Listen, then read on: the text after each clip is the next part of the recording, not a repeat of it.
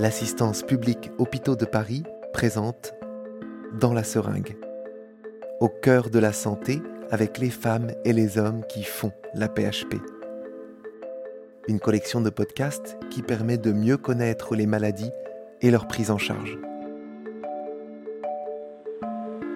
Épisode 7.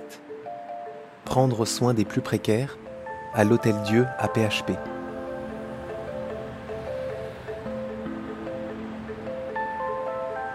Alors ici, on est devant l'entrée, une des trois entrées de l'hôpital, devant l'entrée du centre de diagnostic, parce que en fait, nos patients partent de la rue.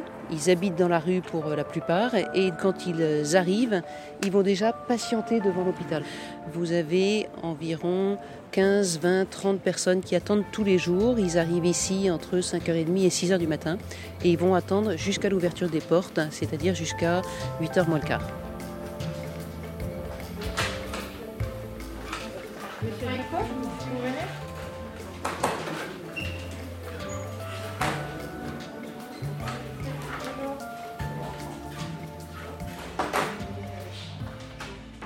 Madame, dans cet hébergement, là où vous dormez, vous pensez que vous allez pouvoir y rester quoi? Quelques jours, quelques semaines, quelques mois? Je sais pas. Parce que moi, j'ai deux petits enfants. Vous avez deux enfants en plus, c'est ça? Oui. D'accord. Et vous vivez avec vos deux enfants dans cet appartement Oui. Alors, concernant votre euh, grossesse, cette grossesse, c'est une grossesse que vous allez garder? Oui. Ouais. Votre mari, il est au, au courant? Vous attendez le bébé, là? C'est- il est un peu préoccupé par rapport à la situation de la maison. Il dit c'est pas le moment parce qu'on ne sait pas comment ça va se passer. Mais du coup, là, on n'a pas le choix. Oui, c'est ça. Le bébé, il est là et du coup, on n'a pas le choix. hein. D'accord. Donc, euh, Cette femme, originaire de Côte d'Ivoire, vient régulièrement à l'hôpital de l'Hôtel Dieu pour soigner son hépatite B. le docteur Hélène de Champléger vient de découvrir qu'elle est aussi enceinte et qu'elle va devoir quitter son logement provisoire dans quelques jours. le préalable dans ces consultations, c'est d'avoir une évaluation sociale pour se rendre compte de ce que vit le patient. Bien, parce que comme on ne sait pas où vous allez dormir après. Les consultations ici sont en moyenne de 40 minutes. Ça veut dire qu'un médecin sur sa matinée va voir uniquement 5 patients. Parce qu'il y a cette partie sociale qui est indispensable. C'est-à-dire, s'il ne peut pas nous dire, mais moi, j'arrive pas à manger, je ne sais pas où je vais dormir ce soir, et je ne sais pas quoi me mettre demain comme habit, il va pas pouvoir dire, j'ai mal aux pieds. Et si vous ne préoccupez pas de savoir s'il a le ventre plein, euh, vous passez à côté de la consulte, en fait. Vous mangez bien, vous mangez pas bien?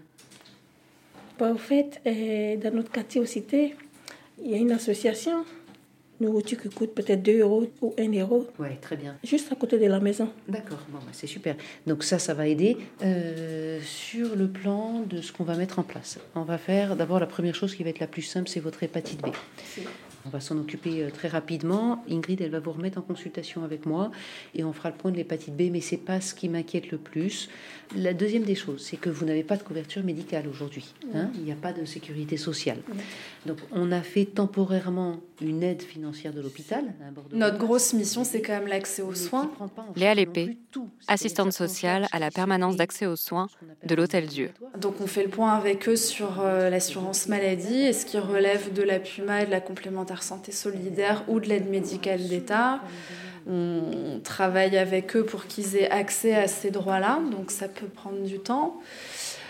Et dans l'attente de l'ouverture de ces droits, on leur délivre ce qu'on appelle des bordereaux repasse qui leur permet de ne pas payer ce qu'ils font ici à l'Hôtel Dieu. Donc ils ne payent pas le médecin, les examens médicaux et les médicaments. Voilà, donc ils ont un accès aux soins, ce qui est pas rien. Et l'autre chose, c'est qu'il faut s'occuper de tout le reste à côté, c'est-à-dire de votre hébergement en l'occurrence. Donc nous, on n'a pas d'hébergement, donc j'ai j'ai pas d'hébergement à vous donner. Maintenant, je pense qu'il faut que vous en reparliez avec les assistants sociaux, que vous voyez avec eux ce que vous devez faire. Et en extrême limite, ce qu'il faut connaître, c'est le numéro 115. Vous connaissez le numéro 115 Non. Voilà. C'est-à-dire que si vous vous retrouvez à la rue, vous appelez le numéro 115, le 115, et euh, vous allez tomber sur le SAMU social. Et le SAMU social, dans la limite où il a des places, essaiera de vous trouver une place d'hébergement. hein. Si jamais ça vous arrive, vous essayez ça. D'accord? D'accord. Si typique C'est une situation typique. Voilà. C'est-à-dire que vous voyez, pour l'instant, elle a une certaine stabilité, cette patiente, elle a, elle a encore un hébergement, mais on sent que du jour au lendemain, tout peut basculer et qu'elle se retrouve avec ses deux enfants, son mari à la rue et sa grossesse. Et les femmes enceintes à la rue, euh, ben, malheureusement, nous, on en voit régulièrement. Donc c'est pas c'est pas anodin. Et en même temps, on va devoir s'adapter à cette situation et euh, ne pas dire bah on ne peut rien faire.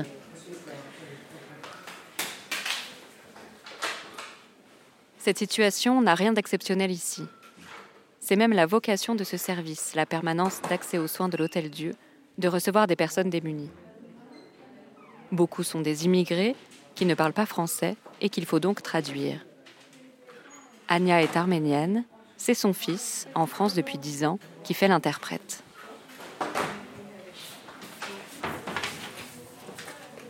c'est la première fois que vous venez euh, chez nous, c'est bien ça? D'accord.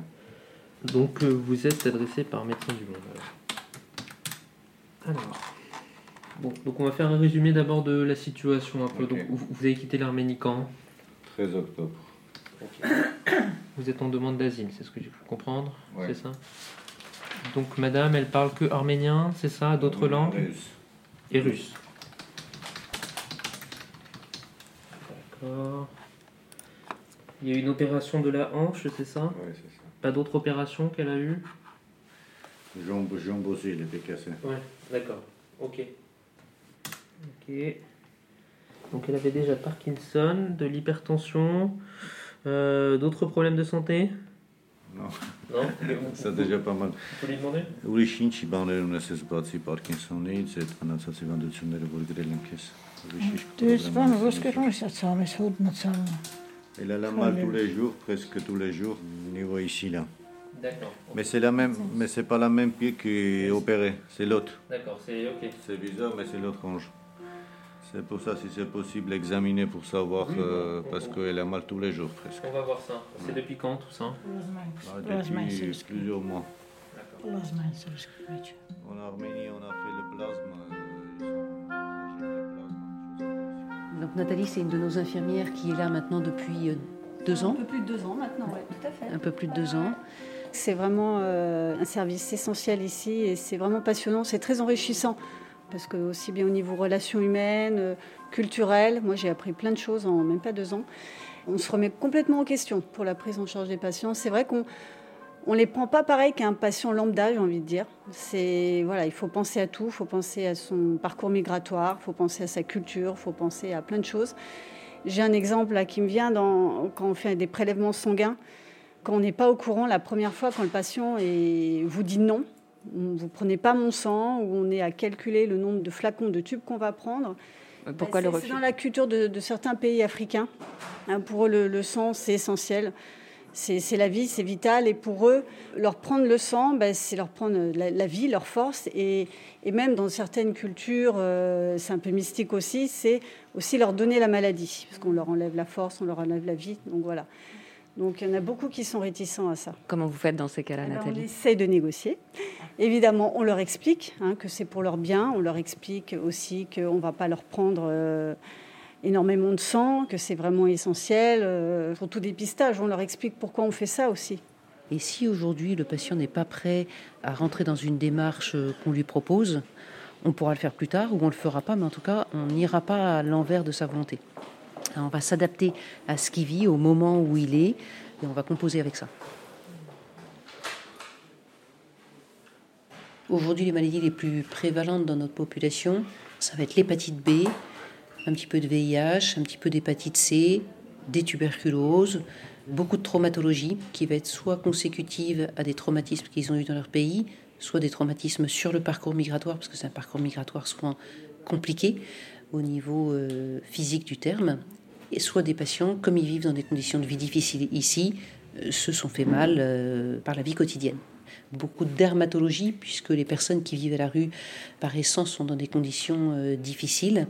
Beaucoup, par exemple, ne retirent pas leurs chaussures parce qu'elles ont peur de se les faire voler la nuit.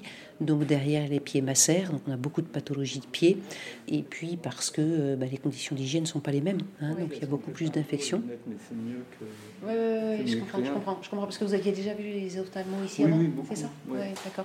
Ok, non, il n'y a pas de souci. Ce qu'on va aller voir, c'est s'il y a de la place pour euh, vous voir, et sinon on vous verra cet après-midi s'il n'y a pas de place ce matin. D'accord Hein. Patientez, je finis ce que je fais et je reviens vers vous après. Vous essayez de changer Oui. D'accord, bonjour alors. Là, je ne peux pas voir, donc. Non, je vois que vous ne me voyez pas, mais moi je vous reconnais quand même. Merci. Monsieur est non-voyant, c'est ça? Le monsieur qui est... Non, non, pas du tout. Ah, Euh, c'est un monsieur qui a une pathologie psychiatrique assez euh, importante et qui visiblement a aussi des soucis ophtalmo, mais euh, je ne sais pas lesquels. d'accord. Et je sais que c'est un monsieur qui a une, une pathologie psychiatrique qui fait que la prise en charge est souvent très compliquée avec lui et qu'il vient par période. Donc on va le voir euh, généralement sur des périodes de six mois. On va le voir tous les deux jours dans ces périodes-là, tous les deux, trois jours pour plein de pathologies différentes d'ailleurs. Euh, il dit ne pas vivre à la rue, mais concrètement il vit à la rue. Et on l'avait pas vu depuis quelques mois. Et donc là, il revient. Voilà. Ouais. Donc ça va durer ce que ça va durer. Mais euh, en fait, c'est des patients qui sont très instables, les patients qui viennent ici. Vous voyez, à un moment, il dit Ah, mais vous êtes le docteur de champ léger. C'est-à-dire qu'en fait, il voit un lieu de stabilité alors que tout est instable autour d'eux.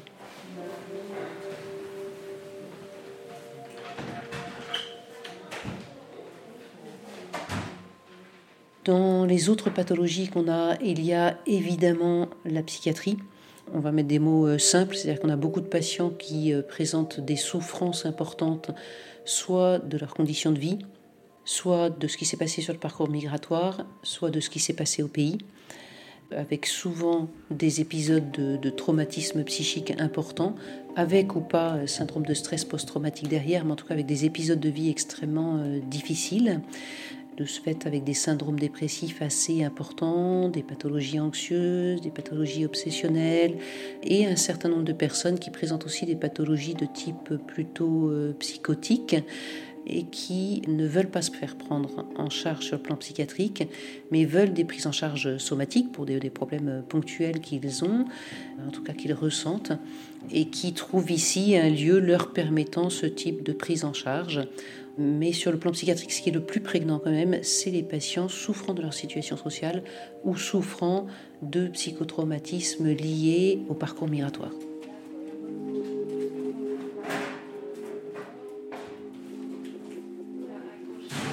Bonjour madame. Bonjour. Bon, ça fait un bon moment que vous êtes là. Vous êtes arrivée à quelle heure à l'hôpital? Ah bah, À 6h33. Avant l'ouverture? Oui, avant l'ouverture, j'étais devant la porte. Vous attendez pour voir un médecin Oui, parce qu'il y a des douleurs au niveau de tous mes muscles, au dos, au pied, partout. Il y a des douleurs. J'ai des problèmes pour marcher. Parce que j'ai un bébé. Eh oui, dans votre dos, il est là votre bébé. Oui, mon fils il a deux ans et bientôt quatre mois. Oui. Vous avez combien d'enfants? Vous en avez qu'un? Il y a cinq au pays. J'ai un ici actuellement. Avec, lui, avec celui, j'ai traversé la mer pour arriver en France. Ça s'était bien passé Bon, on remercie Dieu. C'est bien passé, il n'y a pas eu de mort, il n'y a pas eu de dégâts. On est bien rentré. Mais ça n'a pas été facile. Parce qu'on a fait des jours au désert, ça n'a pas été facile pour nous. Voilà. Vous venez d'où? De quel pays? Je viens de la Côte d'Ivoire. J'ai quitté ma famille pour venir ici. La famille de mon mari veut que mon mari me laisse. Il y a des problèmes familiaux. Voilà, parce que chez nous, l'excision existe. L'excision. Ça existe chez nous. Mais moi, je n'ai pas été excisée. Parce que ma maman n'a pas accepté. Voilà. Maintenant, quand la famille a découvert que non, je n'étais pas excisée, ils ont dit à leurs enfants de me divorcer, de me laisser. Que c'est moi, je vais avoir les malheurs. Voilà, voilà le problème qu'il y a. Non, les menaces sont devenues trop. Les menaces sont devenues trop pour moi. Les injures. Ses frères me tapent souvent. C'est pour cela que j'ai traversé la mer avec mon fils, j'ai pris le risque. Il a risqué ma vie avec la vie de mon enfant. Alors là, vous avez le rendez-vous ce matin avec euh, l'assistante sociale qui est là, Léa. Expliqué un peu mon problème. Voilà, donc elle a appelé le 115 pour moi, pour plaider mon cas. Voilà, pour qu'ils aient pitié de moi aussi, pour qu'on puisse me loger. C'est la franchise, c'est pas facile. Donc là, madame, il faut qu'elle continue à appeler le 115. Moi, ce que j'ai fait, c'est une petite goutte d'eau. L'essentiel du travail, c'est madame qui le fait en appelant le 115. Et puis après, effectivement, il y a l'association Utopia qui fait un travail euh, incroyable et qui donne rendez-vous aux familles qui sont sans domicile à l'hôtel de ville à 18h tous les soirs et ils essayent de trouver des solutions pour la nuit. Donc c'est absolument pas stable, c'est-à-dire que c'est pareil tous les jours. Il faut retourner à l'hôtel de ville à 18h, rediscuter avec Utopia et qu'eux retrouvent une solution pour la nuit et ainsi de suite et ainsi de suite et ainsi de suite. Voilà, tous les jours. Ils peuvent avoir une semaine pour toi, souvent c'est deux nuits, souvent c'est une nuit. Souvent aussi, ils restent à la rue. Voilà, ils restent devant l'hôtel de ville, ils allument ma tente je me couche avec mon fils. Quand il pleut, je descends dans le trou de métro. C'est ce que je fais. C'est la vie. On a quitté déjà notre pays, on doit assumer tout. C'est la vie. on fait avec.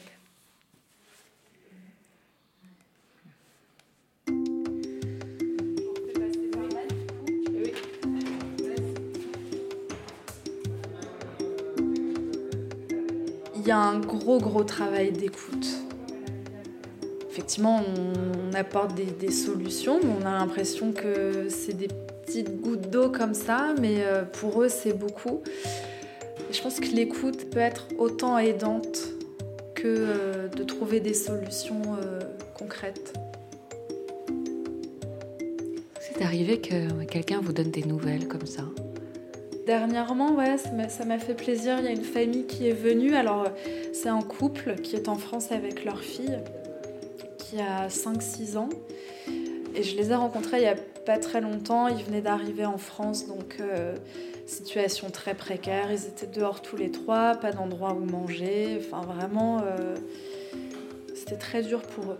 Et ils sont revenus, ouais, une semaine après, me voir euh, juste pour dire on a rappelé le 115 après vous euh, et on est hébergés. Donc ils sont hébergés à Sarcelles en hôtel et, euh, j'ai vu les traits de leur visage vraiment euh, s'apaiser. C'était, c'était impressionnant, ils étaient, reconnaissants et ça c'est vrai que ça, ça fait très plaisir.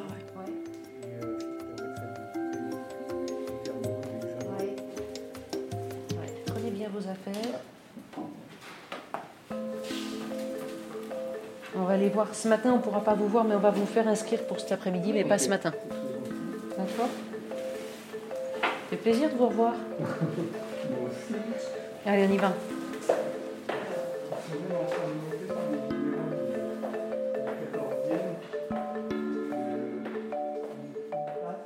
Dans cet épisode, vous venez d'entendre le docteur Hélène de Champléger, coordinatrice des permanences d'accès aux soins en médecine bucco-dentaire et ophtalmologique, l'assistante sociale Léa Lépée, le docteur Faouzi Lalami et l'infirmière Nathalie Dufour. Merci à elle et à eux. Merci aussi aux patients et aux autres membres du personnel de l'hôpital de l'Hôtel Dieu de nous avoir accordé de leur temps.